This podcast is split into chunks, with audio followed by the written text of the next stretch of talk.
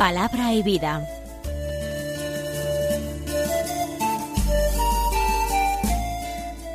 Con el padre Manuel Horta, desde Sevilla.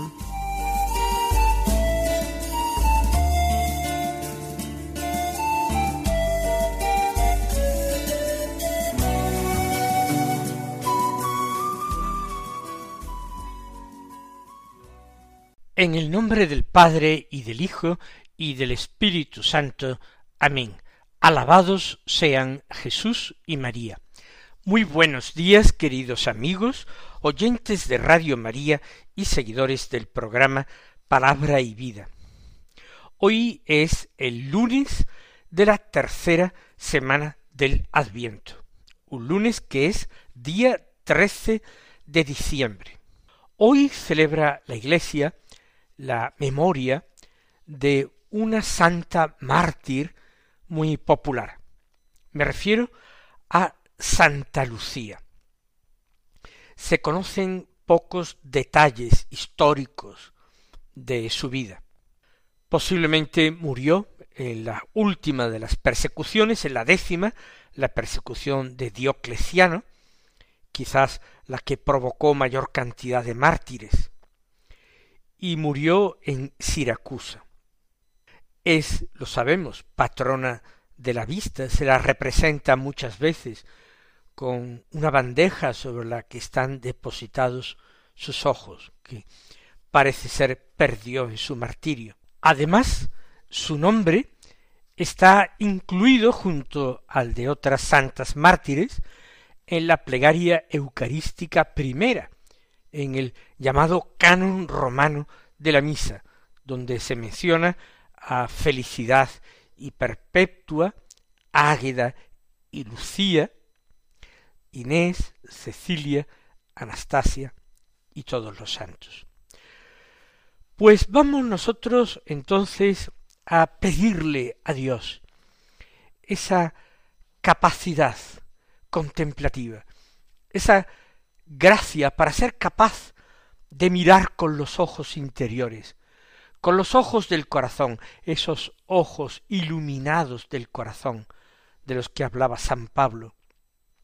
Vamos a pedir al Señor la gracia también de ver el mundo y los acontecimientos de la historia como lugares donde hay que rastrear sus huellas y entender sus mensajes y vamos a pedir sobre todo por intercesión de Santa Lucía la gracia de poder ver un día cara a cara en el cielo a nuestro Señor Jesucristo y a la Santísima Virgen María y también a todos nuestros hermanos y amigos, los santos, los ciudadanos del cielo.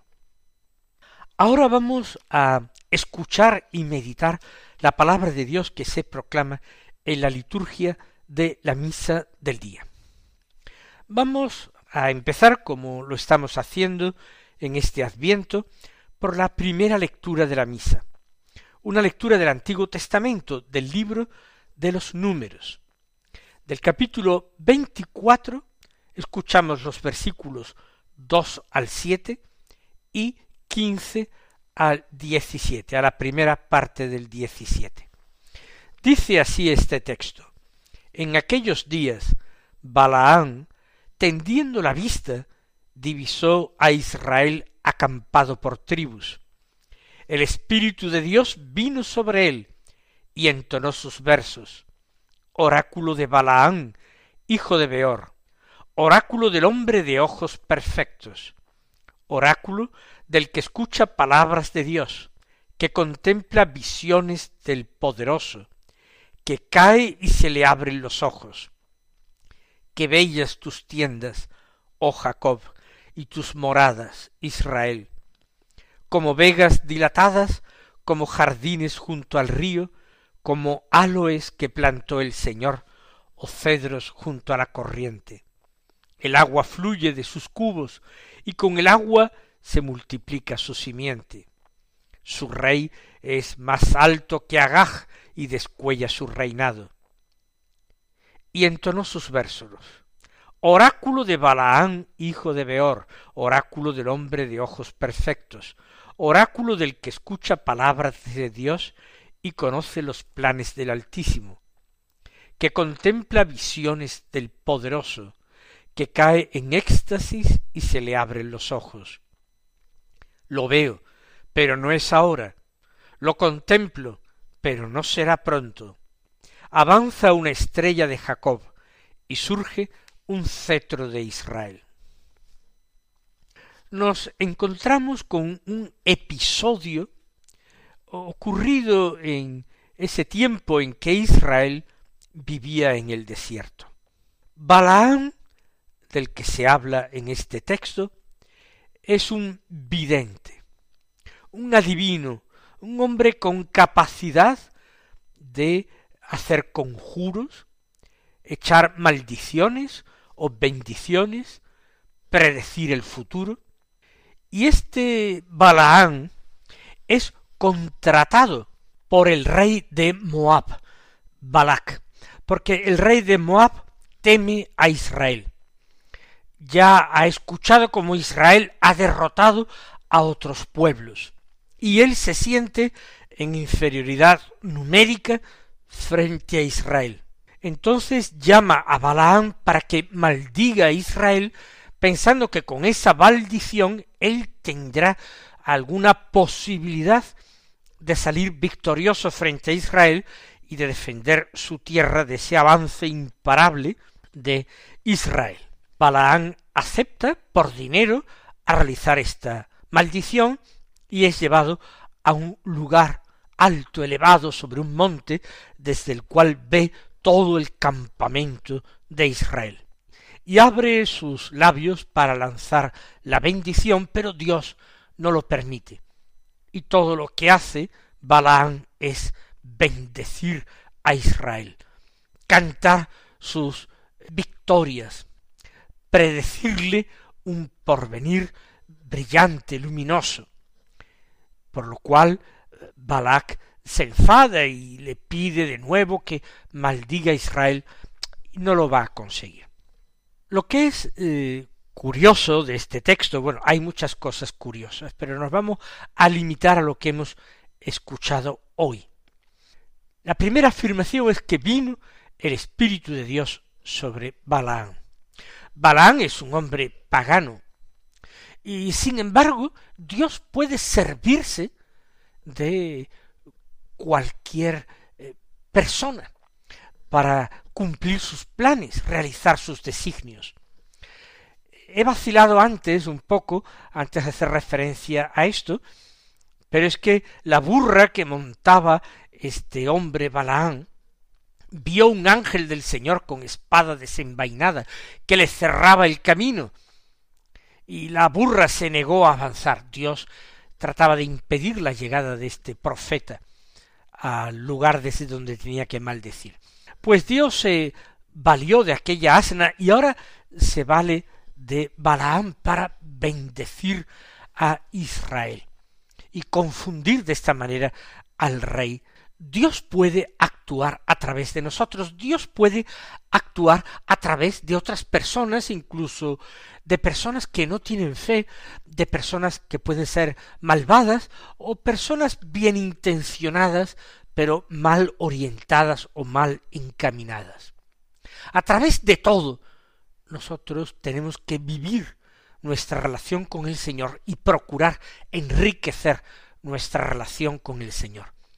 La vida ordinaria y todo lo que en ella nos encontramos, personas, cosas, acontecimientos, todo se convierte en una ocasión extraordinaria para descubrir al Señor, para amar al Señor, para rendirle culto, para comunicarnos con Él y cultivar su amistad y su cercanía.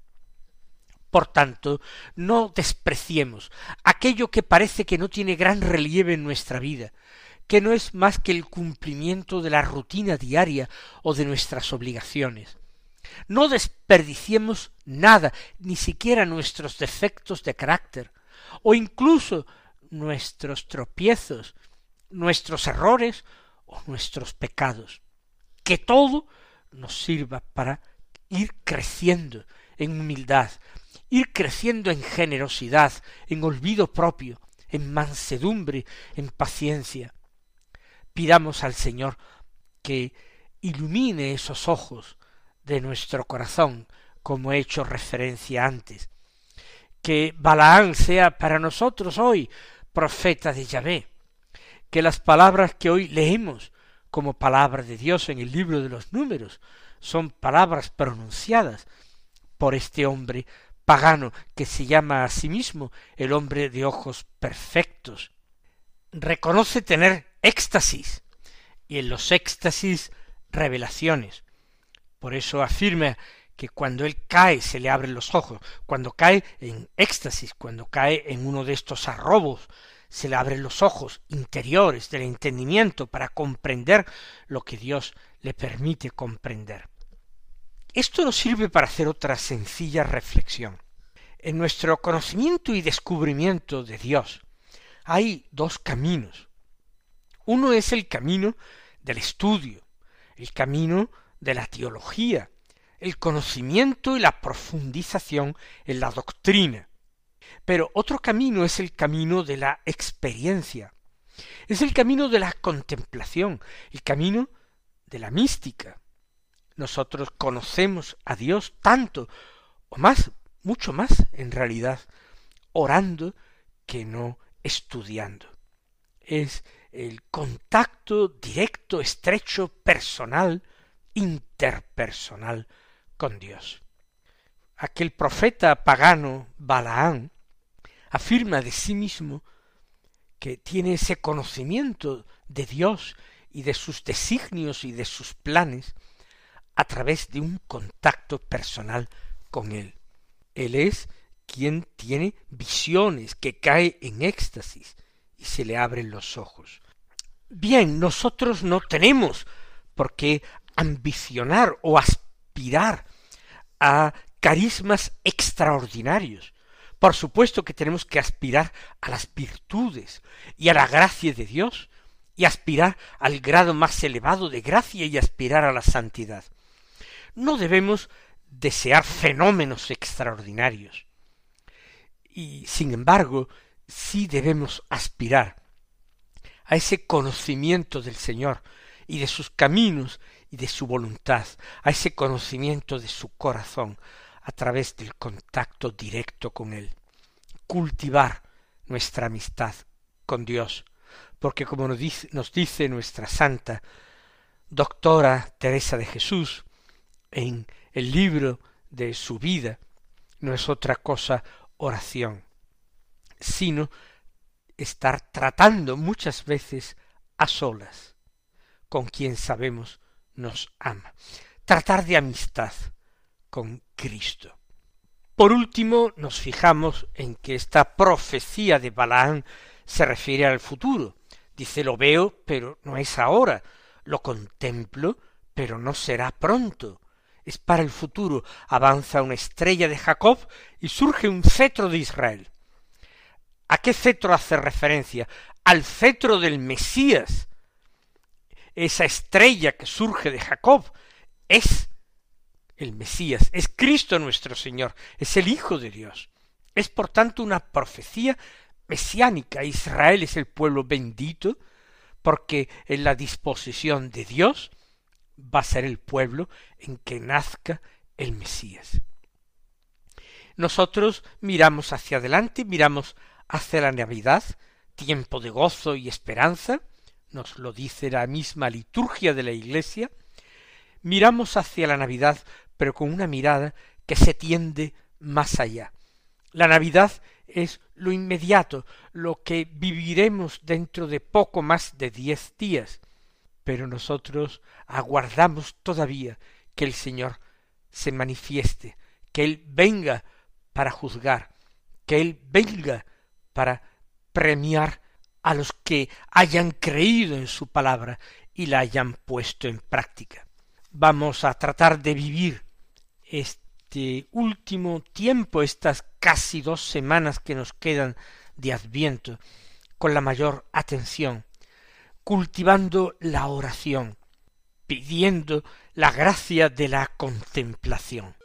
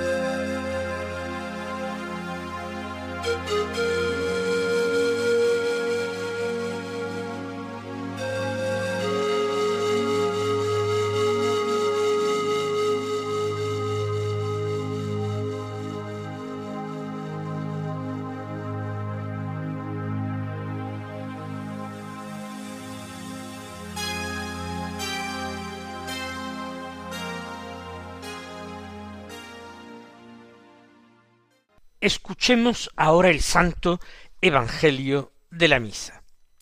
Hoy el Evangelio es de San Mateo, del capítulo 21, los versículos 23 al 27 que dicen así. En aquel tiempo Jesús llegó al templo, y mientras enseñaba se le acercaron los sumos sacerdotes y los ancianos del pueblo para preguntarle ¿Con qué autoridad haces esto? ¿Quién te ha dado semejante autoridad? Jesús les replicó Os voy a hacer yo también una pregunta. Si me la contestáis os diré yo también con qué autoridad hago esto. El bautismo de Juan de dónde venía, del cielo o de los hombres. Ellos se pusieron a deliberar. Si decimos del cielo nos dirá ¿por qué no le habéis creído? Si le decimos de los hombres, tememos a la gente porque todos tienen a Juan por profeta, y respondieron a Jesús, no sabemos. Él por su parte les dijo, pues tampoco yo os digo con qué autoridad hago esto. Jesús se encuentra en Jerusalén. Está en uno de esos patios del templo, patios porticados donde él con frecuencia, cuando se encontraba en la ciudad santa, se ponía a enseñar a las gentes, que iban al templo a dar culto a Dios. Y allí, en el texto que acabamos de escuchar, es asediado por sumos sacerdotes y ancianos del pueblo, por las autoridades del templo, que se sienten eh, molestos que Jesús utilice al templo como lugar, como cátedra para su enseñanza. El templo era lugar de enseñanza. Muchos doctores de la ley impartían allí sus doctrinas. Recuerden cómo Jesús a los doce años, cuando visita con sus padres el templo, se queda en allí y lo encuentran José y María rodeado de doctores, escuchándoles y haciéndoles preguntas. Por tanto, no es que no sea un lugar apropiado para estas enseñanzas. Lo es, y habrá otros doctores de la ley allí. Lo que ocurre es que Jesús no tiene oficialmente estudios.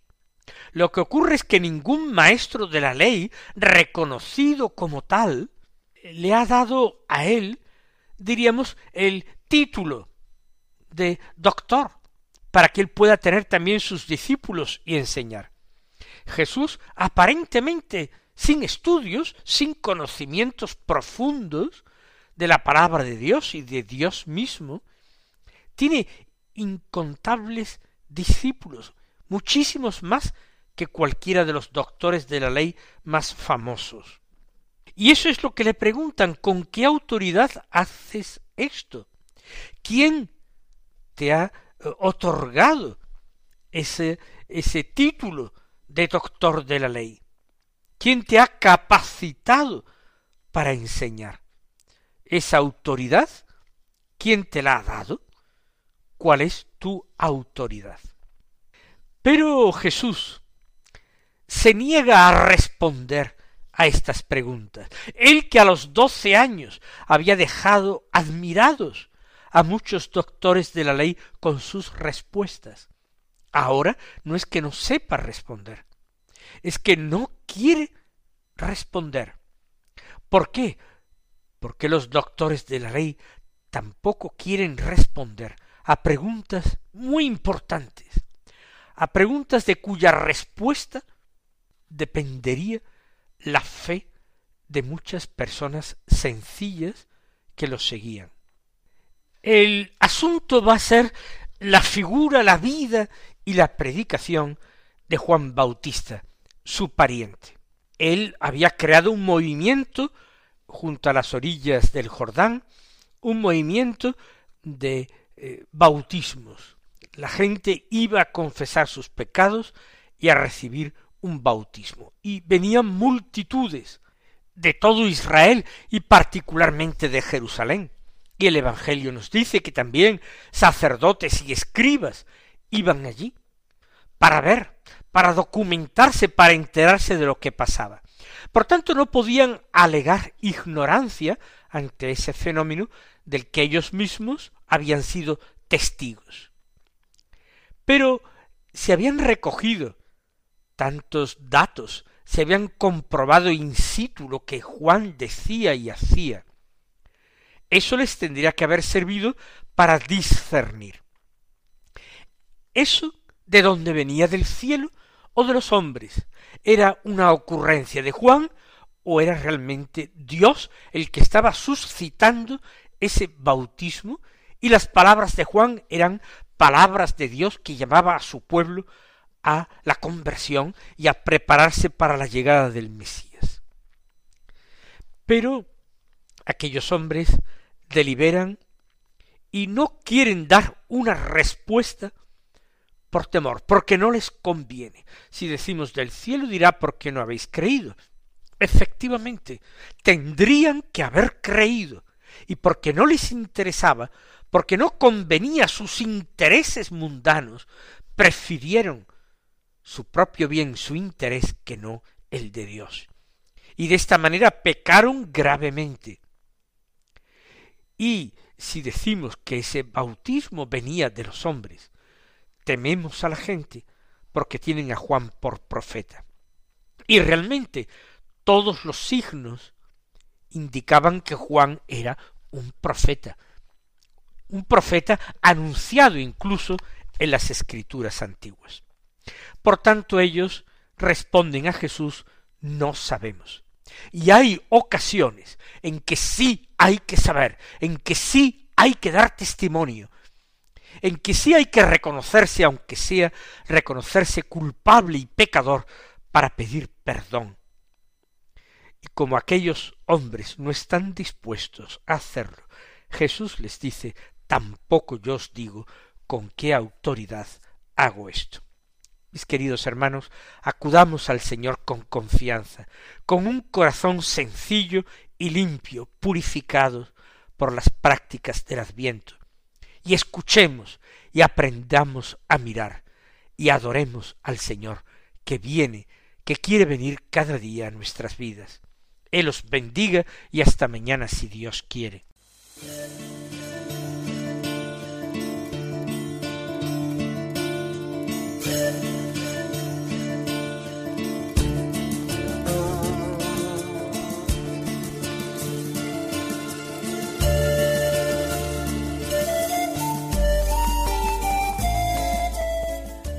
Concluye Palabra y Vida, un programa dirigido desde Sevilla por el Padre Manuel Horta.